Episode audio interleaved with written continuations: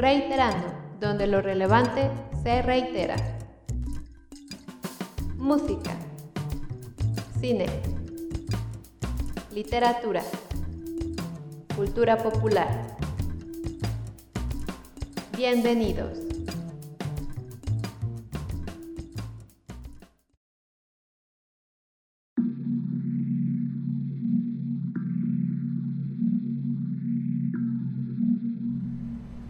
Hola, ¿qué tal? Bienvenidos a Reiterando. Mi nombre es Adolfo Núñez y el día de hoy damos inicio a este programa que está enfocado en temas relevantes y referentes a lo que es la cultura popular. Y, bueno, pues el día de hoy les tenemos un programa eh, muy especial preparado. Nada más, antes de entrar de lleno al tema, me gustaría presentar a mi compañera Rebeca M. Aragón. ¿Cómo estás, Rebeca? Hola, Adolfo. Muy bien en este día, empezando por fin este proyecto que pues ya tenía su tiempo de estarse cocinando y es por fin que podemos entregarlo. Entonces, ¿te parece si empezamos de una vez con los temas que tenemos preparados? Muy bien. Bueno, pues el día de hoy, el programa del día de hoy lleva por nombre La primera mitad y pues hace referencia a lo que es la primera mitad del año. Nosotros quisimos hacer eh, un programa que estuviera enfocado en la primera mitad, lo más destacado de la primera mitad en lo que viene siendo cine y música. ¿Cuáles han sido las películas que más nos han gustado y cuáles han sido los álbumes que, más hemos disfrutado escuchar?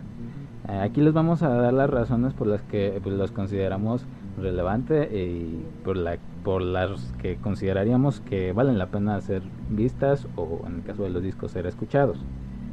Pues bueno, vamos a empezar. ¿Qué te parece, Rebeca? Muy bien. De acuerdo, pues la primera película de la que queremos hablarles el día de hoy eh, y que yo consideraría que es la más destacada que ha salido en estos primeros seis meses, creo que Rebeca también considera lo mismo, sería The Fight Bloods, esta película dirigida por Spike Lee. ¿Tú qué nos podrías decir de esta película, Rebeca? Bueno, de la película, pues, eh, aparte de su mérito cinematográfico, que una vez que es vista, creo que no cabe duda por nadie, está muy bien filmada, las actuaciones son geniales, los diálogos, las locaciones, todo lo que concierne en sí al lenguaje cinematográfico, creo que Spike Lee refina más su estilo, más que dar un salto y un cambio de su estilo, creo que lo refina. Lo va puliendo, ¿no? Más que irlo puliendo, porque yo creo que ya lo había pulido, este, es eso, es como que se nos da una refinación para alcanzar a audiencias que tal vez no alcanzaba antes, porque la película, pues si bien tiene el, el, tema racial palpable durante toda la cinta, pues también se configura como una película de guerra o como una película de aventuras, entonces eso la hace accesible a otros públicos que tal vez, creo yo, no se acercaban al cine de Spike Lee porque pues es sabido que él siempre toma temas de racismo, que sus películas siempre se vuelven hasta cierto punto muy pesadas porque son temas que aunque tenemos que hablarlos, pues no queremos hablarlos todo el tiempo o nos cansan.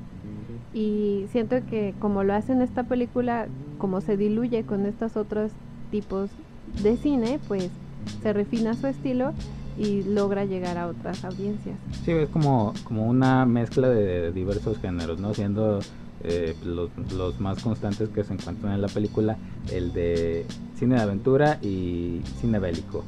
Bueno, ¿de qué va esta película The Fight Blood? Pues trata de un grupo de veteranos viaja de regreso a Vietnam para encontrar eh, un cofre donde hay lingotes de oro, estos lingotes que eran pagados por el mismo gobierno estadounidense a estas partes del Vietcong y para generar eh, pues más conflicto entre, entre estos grupos ¿no? durante la, la guerra de Vietnam. Eh, están escondidos estos lingotes de oro y al mismo tiempo este grupo de, de veteranos viaja para encontrar los restos del el líder de su batallón, que es interpretado por Chadwick Boseman, un actor que ya se ha vuelto también un referente, un icono en la cultura afroamericana. Es el mismo actor que interpretó a Black Panther. Y pues bueno, trata de el regreso a este país por parte de, estos personajes cómo se dan cuenta de que realmente nunca dejaron atrás ese país. las experiencias que vivieron ahí lo siguen atormentando, lo siguen definiendo como personas. Y pues sobre todo la manera en la que ellos batallaron durante esta guerra para regresar a Estados Unidos y darse cuenta de que se habían peleado por derechos civiles que nunca tuvieron. Y ahí es donde se plantea este comentario, esta cuestión racial. Sí, así es. En definitiva es una cinta que vale mucho la pena verse, que pues sí, o sea, se vuelve un poco más accesible, pero no deja de ser un trago muy amargo porque Spike Lee se mantiene fiel a su estilo, a su temática, a poner sobre la mesa siempre este, el problema del racismo en los Estados Unidos. Entonces es bastante fuerte, pero vale muchísimo la pena. Yo también coincido contigo, Adolfo. Sí creo que es la cinta más valiosa que ha salido hasta ahora en el 2020 y sobre todo porque desgraciadamente coincide con la explosión de protestas antirracistas que surgieron en Estados Unidos, que precisamente la cinta se estrena dentro de las fechas en donde estalla todo el problema de las marchas en Estados Unidos. Entonces, pues no podría ser desgraciadamente más actual y creo que vale muchísimo la pena verla por eso y todo lo demás que hemos comentado. Sí, y pues que finalmente resuena el hecho de que el pasado siempre nos alcanza y hay guerras que jamás terminan. Otra cosa que hay que mencionar sobre The Five Bloods es que está disponible en Netflix, así que si tienen Netflix, véanla. Es un poco larga, pero vale muchísimo la pena. Bueno, pasando a otra de las películas que nos han parecido pues, de lo más valioso que ha salido en este 2020, se trata de The Bust of Night de Andrew Patterson. Esta cinta se encuentra disponible en Amazon Prime, por si tienen este servicio de streaming, pues ahí está al alcance de su mano. Es una película que narra la historia de un par de solitarios. Uno de los protagonistas es el locutor de la estación de radio del pueblo en donde está filmada esta cinta y otro es la hija de la operadora del mismo pueblo. Si hablo de operadoras y locutores, pues quiere decir que la cinta está ambientada en los años 50, tiene como una estética de añoranza sobre esta serie de televisión de Twilight Zone y em, pues retrata muy bien todo lo análogo porque la cinta se va a estos discursos como de radionovelas o radioseries, o sea, incluso hay partes en que se pone la pantalla en negro, todos los sonidos se vuelven extremadamente importantes, es constante desde el inicio, esto no es un spoiler, creo que hasta en el tráiler sale que se menciona que hay algo en el cielo, pero tú no lo ves hasta pues ya hasta el final, no sabes qué es lo que está en el cielo, todo el cuidado está en lo auditivo.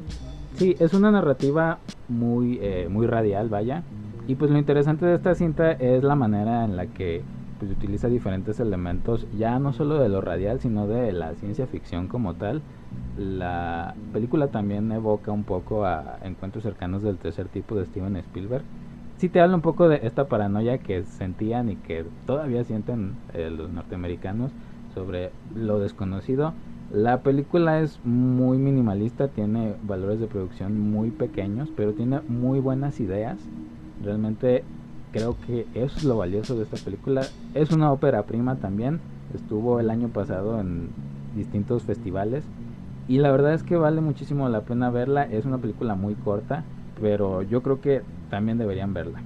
Sí, en contraste de The Five Bloods, pues esta cinta dura hora hora y media casi, ¿no? Y The Five Bloods pues es dos horas cuarenta, casi tres horas, entonces pues si no tienen muchas ganas de o no tiene mucho tiempo de sobra, pues esta cinta también es bastante recomendable, pero no se escapa tampoco del comentario racial. Entonces, pues es algo que está presente desde hace años, ¿no? No tenemos tampoco por qué, por qué evadirlo. Hay que seguir conversando con ello y pues a través de, del arte esta conversación también puede ser bastante fructífera y relevante. Otra de las películas que nos gustaría recomendarles lleva por nombre Never, Rarely, Sometimes, Always. Esta película que fue dirigida por Elisa Hitman y que estuvo siendo exhibida en el Festival de Cine de Sundance, uno de los pocos festivales que todavía se lograron llevar a cabo este año, antes de que ocurriera todo lo que ocurrió. Y bueno, Rebeca, ¿de qué se trata esta película? La película nos cuenta la historia de dos jovencitas, pues dos preparatorianas, y una de ellas resulta embarazada y pues quiere un aborto. Entonces la película nos retrata el viaje que hacen estas dos chicas a la ciudad de Nueva York para realizarse el aborto, porque ellas radican en una pequeña ciudad de Pensilvania donde el aborto si bien es legal, ocupas la autorización de un adulto en caso de que tú seas menor de edad. Lo que ocurre con esta jovencita es que la cinta instantáneamente nos deja ver que pues no tiene una muy buena relación con sus padres. Prefiere irse a Nueva York porque ahí sí es legal el aborto bajo todas sus posibles facetas y opciones y la acompaña su prima. Así la película es bastante conmovedora, no porque sea melodramática, o sea, sino que retrata como un procedimiento médico que debería de ser, que debería de ser disponible a toda la población femenina sin importar las razones de por qué se quiere llevar a cabo o la edad que se tenga o las causas bajo las cuales surge surge el embarazo este se vuelve un viaje que pues siempre está lleno de incertidumbre de peligros acechantes y em, la película lo logra muy bien porque no se va por el lado melodramático, como ya lo mencioné, o sea, nunca pasa una tragedia así terrible a las chicas, pero pues uno sabe que se están metiendo en un riesgo al viajar solas, al quedarse tanto tiempo solas en una ciudad que no conocen y todo para tener control sobre sus, sobre sus vidas. La película a mí me parece muy muy buena por eso, porque es un tema pues bastante sensible, bastante actual, pero que lo hace de una manera pues muy realista.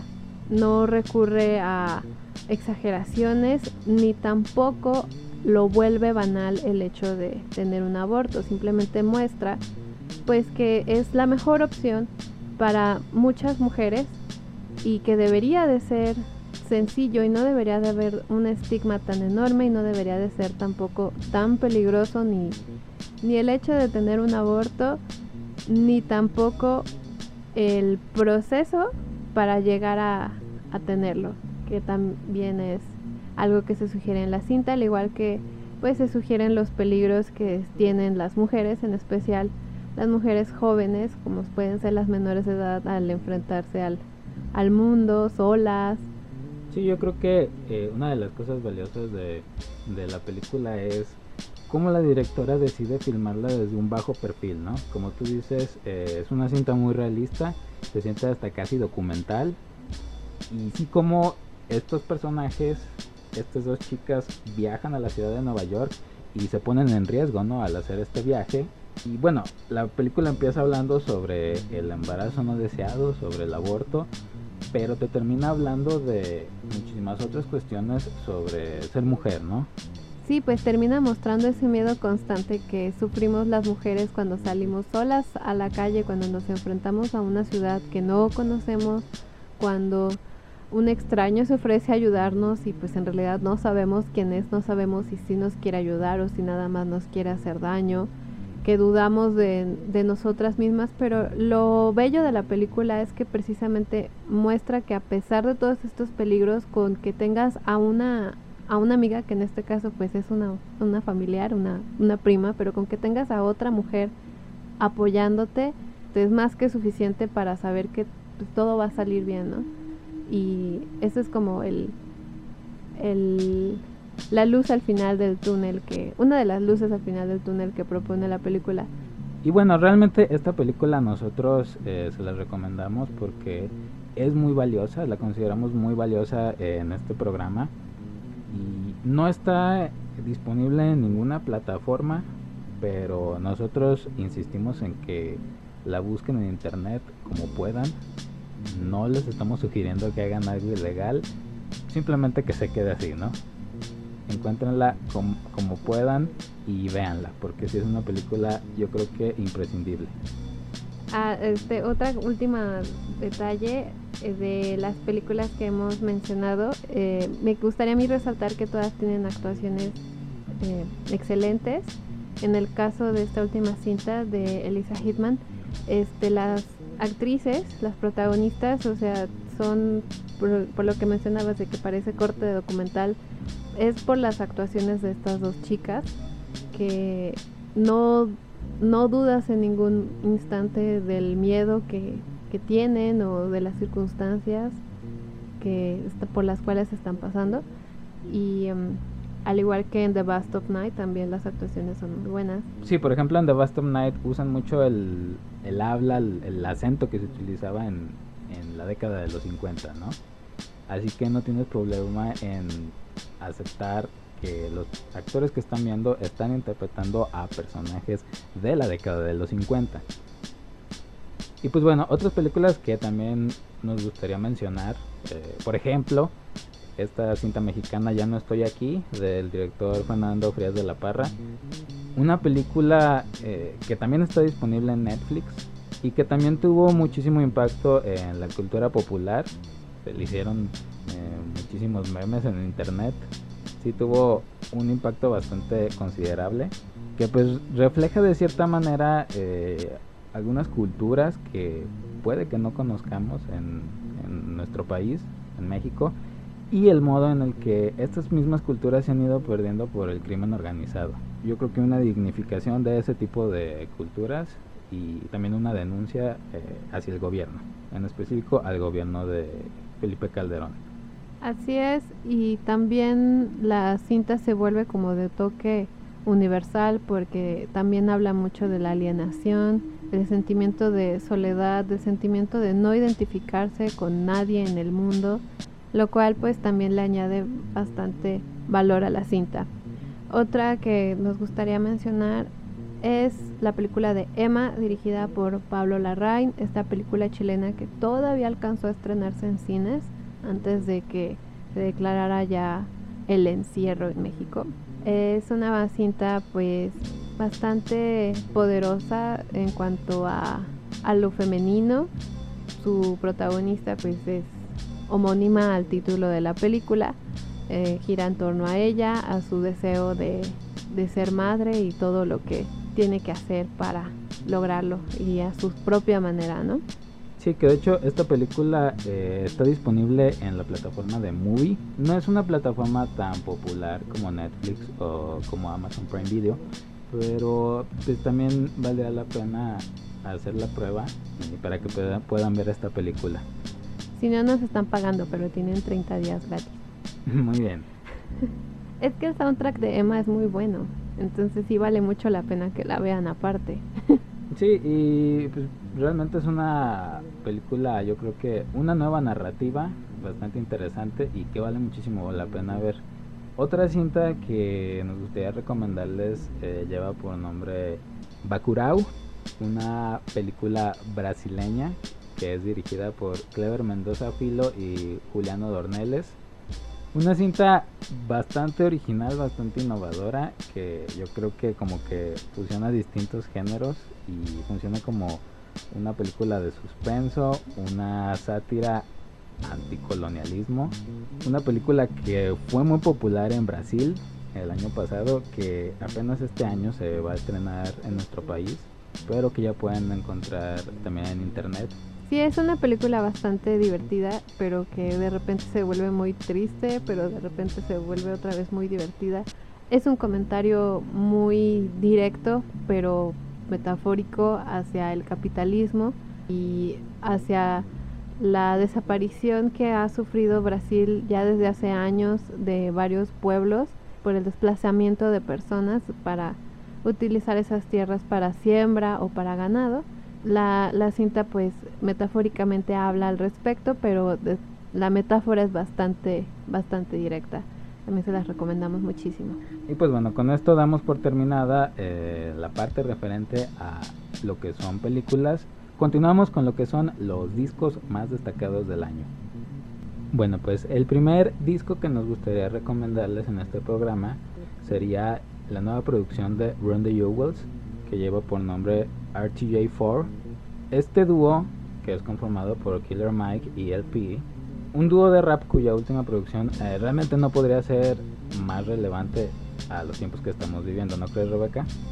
Sí, otra vez es como en el caso de la película de Spike Lee. Este dúo es conocido ya desde hace bastantes años por incluir en sus canciones siempre el tema racial, por atacar directamente el racismo, por hasta incluso en algunas letras ser didácticas explicándote por qué ciertas actitudes están mal, etcétera. Y digo que es muy parecido al caso de la película de Spike Lee porque el disco precisamente se estrena a unas semanas o una semana después de que ocurrió el asesinato de George Floyd, que fue lo que conmocionó a toda una nación y a todo el mundo en realidad y provocó todas estas protestas y marchas y búsqueda de legislaciones, etcétera. El disco pues vuelve a mencionar estos temas, los trata de una manera bastante directa, mucho más directa de lo que lo habían hecho en sus producciones anteriores. Por ejemplo, esta canción Walking in the Snow menciona en una parte, en uno de sus versos habla pues de esta maniobra que realizan los policías a las personas afroamericanas colocando las rodillas en el cuello y provocando que su voz se reduzca nada más a un susurro que es I can't breathe. Y pues sabemos esto también desgraciadamente fue la última oración de George Floyd. Entonces se vuelven más actuales que nunca desgraciadamente, pero denotan que es una problemática que han estado arrastrando desde hace muchísimos años. Entonces el disco por eso es extremadamente valioso, está muy bien hecho, las letras. La producción es de primer nivel Sí, definitivamente. Las letras pues son bastante poderosas. Pues sí, escúchenlo. Sí, cabría mencionar que entre las colaboraciones que hay en este disco está la de Pharrell Williams, también la de Zach de la Rocha, el vocalista de Rage Against the Machine, también con Mavis Staples y con Josh Home, el vocalista de Queens of the Stone Age. Es uno de nuestros discos favoritos de este año, así que se los recomendamos ampliamente. Así es, y dentro de pues el género rap y hip hop han salido también muy buenos, muy buenos discos.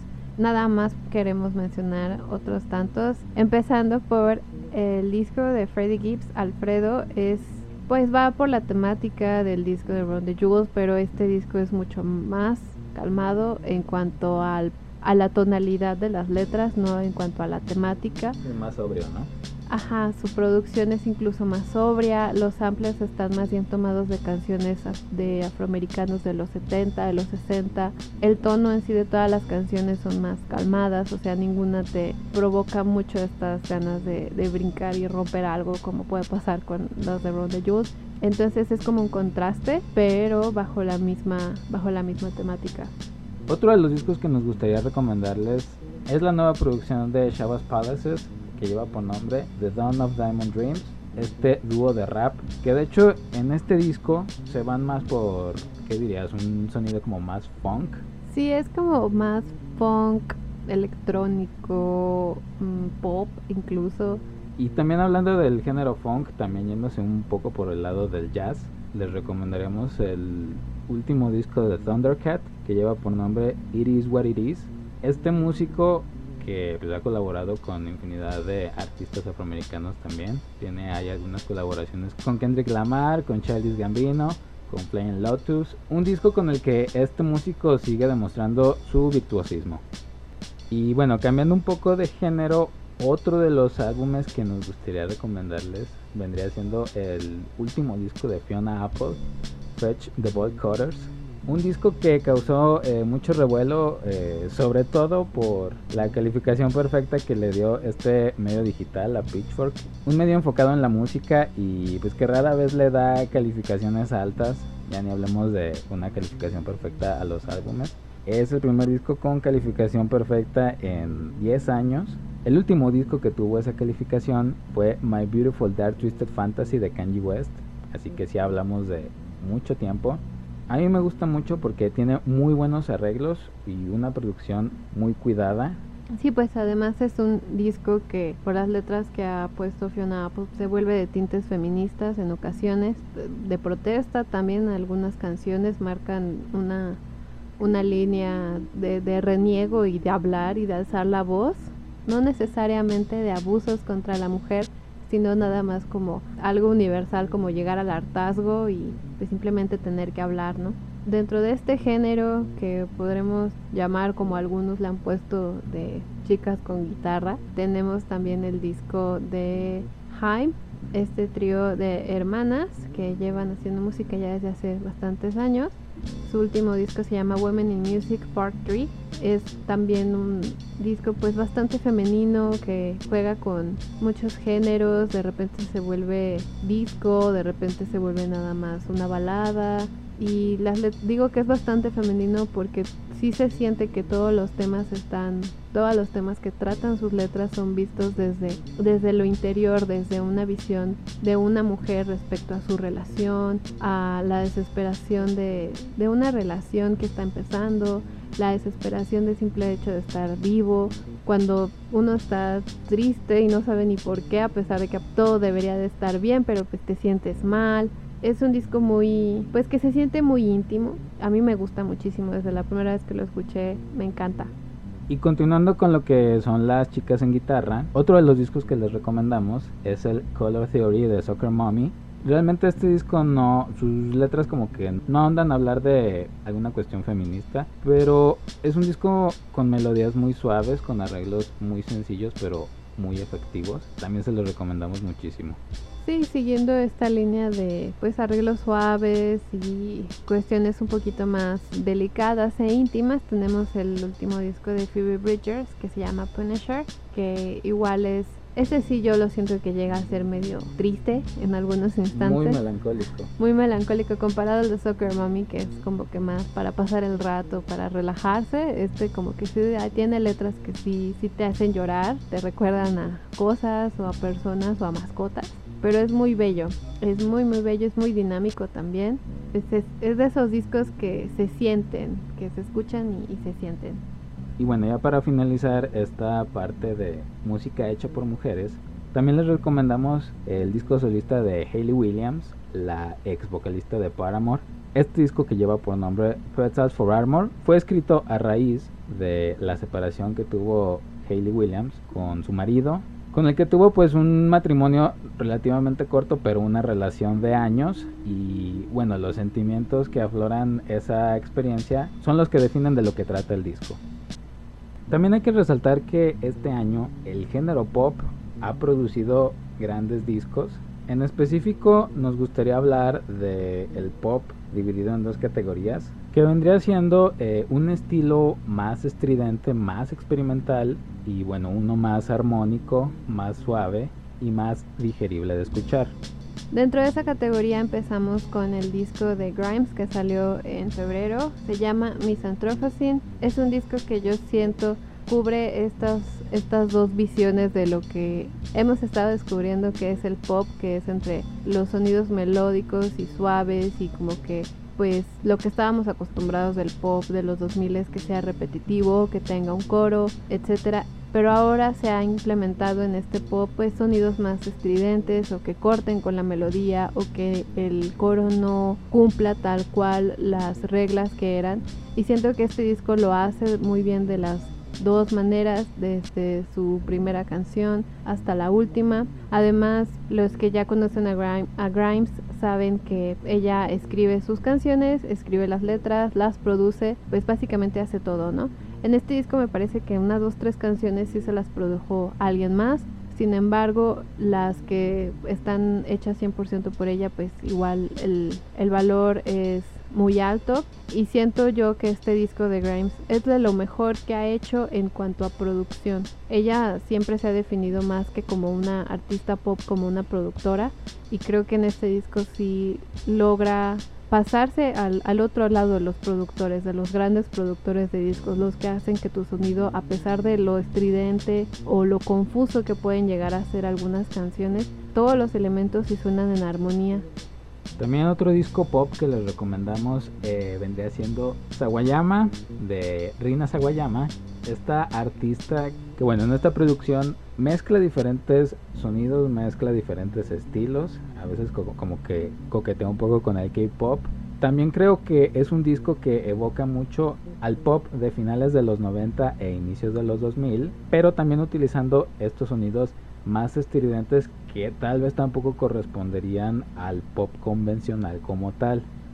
Bajo esta línea también de los discos que no corresponden tanto al pop melódico, tenemos el disco de Charlie XCX titulado How I'm Feeling Now. Es un disco que surge a partir de, del encierro. Sus letras pues son bastante sencillas y pegajosas, pero otra vez los sonidos estridentes están ahí desde la primera canción hasta la última. Es un disco bastante divertido y bajo la simpleza de esas letras pues es hasta cierto punto muy fácil identificarse por otro lado, letras que no son para nada sencillas o que tal vez ni siquiera es una letra completa. Eh, está el disco de Arca que se llama Kick Eye. Este chique, porque es no binario, él lo llama así, ¿no? Pop experimental y el disco es eso, pero lo importante es, otra vez, la producción está, es muy buena, tiene demasiados sonidos a la vez, pero se logran distinguir todos tiene sonidos muy, muy altos y muy bajos, pero todos se aprecian y pues lo que importa del disco de Arca es como que transmitir un sentimiento más que una reflexión a través de las letras, que es como lo que propone también Grimes o incluso Rina Sawayama. Entonces es un disco para olvidarse de todo y simplemente fingir que no se está encerrado, yo creo. Bueno, y para finalizar, otro de los discos que les recomendamos sería la última producción de Perfume Genius que lleva por nombre Set My Heart on Fire Immediately. Bueno, pues Perfume Genius a lo largo de toda su carrera en sus discos ha hablado sobre las dificultades de ser homosexual en los tiempos modernos. Este último disco también habla al respecto, pero lo hace desde un enfoque distinto. Aquí lo que decide hacer es hablar sobre estas cuestiones, pero desde el autoconocimiento, también la autoconquista de tu propio cuerpo, cómo logras este autoentendimiento y esta aceptación de quién eres, aceptando la sensibilidad que todas las personas poseemos, ¿no? Pero que a veces a los hombres nos cuesta aceptar. Y yo creo que estas ideas están muy bien planteadas en los sonidos que utiliza Perfume Genius, porque es un disco muy seguro de sí, tiene sonidos muy bien pulidos, mezcla varios géneros también, pero en general yo siento que es un disco maduro, es un disco concreto y muy efectivo en lo que quiere proponer. Estos son los discos que nos parecen han sido los mejores que han salido en el año. Cabe recalcar que pues, no pudimos poner a todos porque si algo ha sido bueno en este año ha sido la música que, que se ha estrenado. Así que esta es nuestra pequeña lista de la primera mitad. Busquen más porque hay mucho más allá afuera. Esperamos que lo hayan disfrutado. Rebeca, ¿hay algo más que te gustaría agregar? Bueno, pues nada más por no dejar pasar el dato literario, me gustaría recomendarles el poemario de El silencio de la luna de José Emilio Pacheco, un autor que le hizo a todos los géneros y todo, en todos los géneros se lució es un recopilado que hace la editorial Era, pero está muy muy bien hecho, junta como unos 3, 4 poemarios del autor y pues si les gusta la poesía y les gusta José Emilio Pacheco o no lo conocen o no saben si les gusta leer poesía, pues José Emilio Pacheco es una muy buena manera de empezar a leer la poesía. Muy bien, queda como el aporte extra del día de hoy. Bueno, entonces eso sería todo. Muchísimas gracias por escucharnos y nos escuchamos a la próxima. Hasta pronto.